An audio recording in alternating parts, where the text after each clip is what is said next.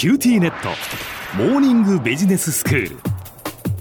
今日の講師は九州大学ビジネススクールでイノベーションマネジメントがご専門の永田晃也先生です。よろしくお願いします。よろしくお願いします。先生今日はどういうお話ですか？はい、えー、今日はですね、えー、 General Purpose Technology というキーワードを取り上げてみたいと思います。はい。これはあの汎用技術と一般的に訳される言葉ですけれども、えまあその厳密な概念定義については経済史の専門家の間でいろいろ議論はあるようです。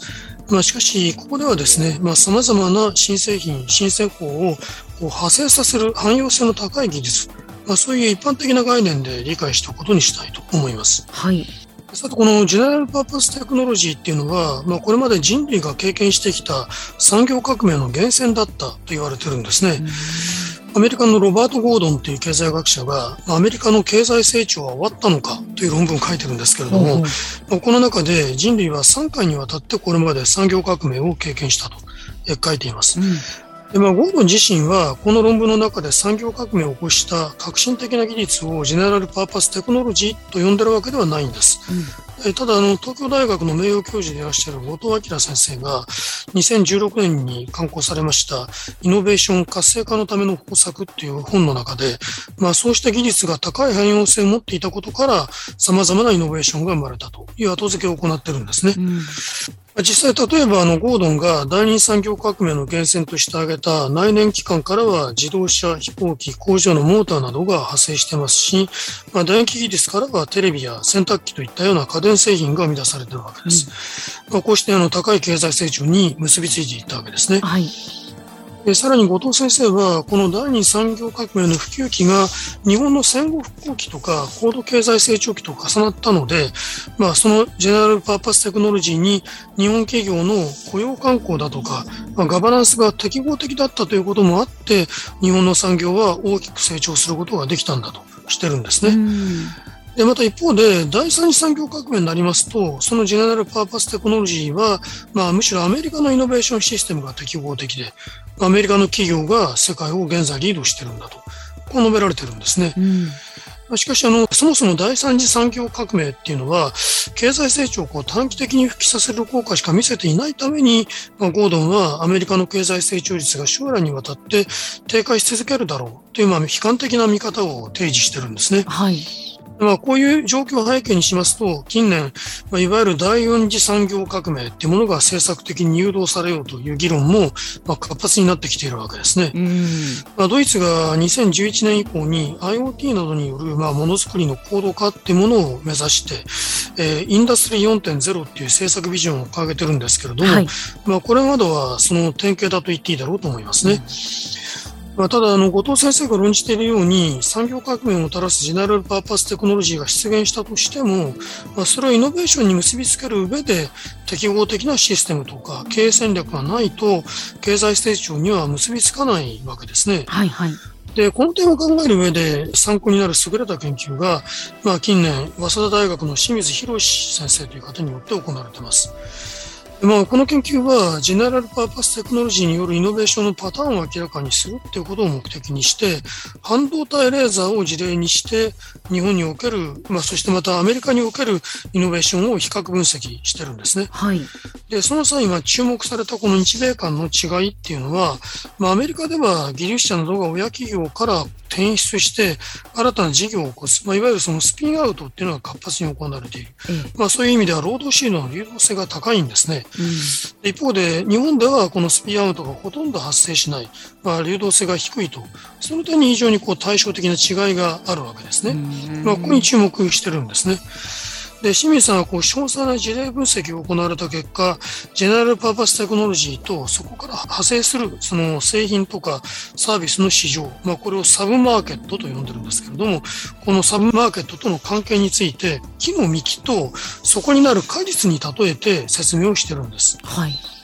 どういうことかと言いますと、まあ、流動性の高いアメリカでは技術が成長する軌道の早い段階で条件のいいサブマーケットを求めてスピンアウト競争がこう発生してしまうんだと。うん、でそうすると果実は多く実るけれども技術の幹が太くならないっていうんですね。はいで一方、日本のように組織から人材があの外部にこう転出しにくい状況では、技術蓄積がまあ組織の中でこう進んでいく。まあ、そして幹の太い技術が育つんですけれども、他方でこう果実がうまく実らないという問題が起こるというわけですね。まあ、つまり、ジェネラルパーパステクノロジーの幹の太さと果実の豊かさの間にはトレードオフの関係があるということになるわけですね。で、まあ、こうした知見を踏まえると、あの、アメリカのような制度の下で、どうしたらいいのか、日本の制度の下でどうしたらいいかといった、まあ、インプリケーションが導かれるわけです。うん、まあ、アメリカのようなあの制度の下では、まあ、スピンアウトをするスタートアップにとっては、えー、競争戦略の課題がですね、まあ、できるだけ条件のいいサウマーケット、まあ、それは例えばこう既存の技術軌道上で競争している企業に対して補完剤という、まあ、利益率の高い製品を、まあ、提供する。そういうマーケットを選択することだと、まあ、清水さんは述べてるんですね。一方、まあ、日本のような制度の下では、いつまでも既存の技術軌道の上で、こう、累積的な研究開発を行っていても、まあ、成果はこう、低減していってしまうので、まあ、早期にサンマーケットに移ることが重要だと、こう述べてるんですね。はい。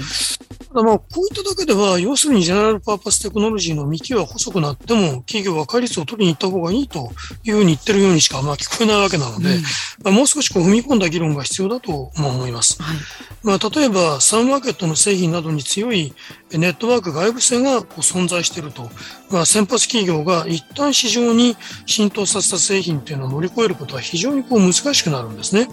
そういうまあことが予想される場合には、いち早くサンマーケットに移ることがまあ最優先課題になるだろうと思います。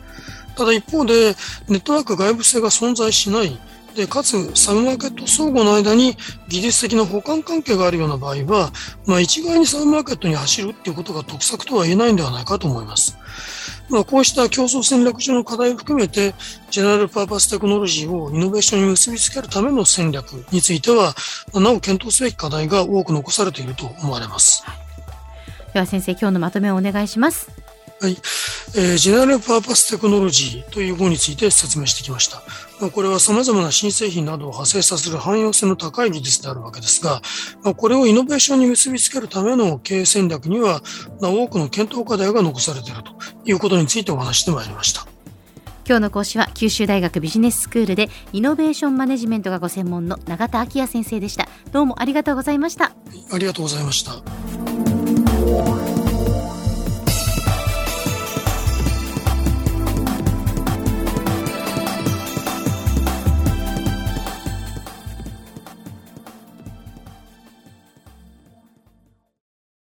QTnet。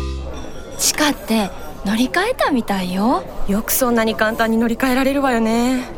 私もそろそろ乗り換えよっかな。え今の彼3人目じゃなかったっけ？今年だけで。スマホの話なんだけど。乗り換え簡単。格安スマホの QT モバイル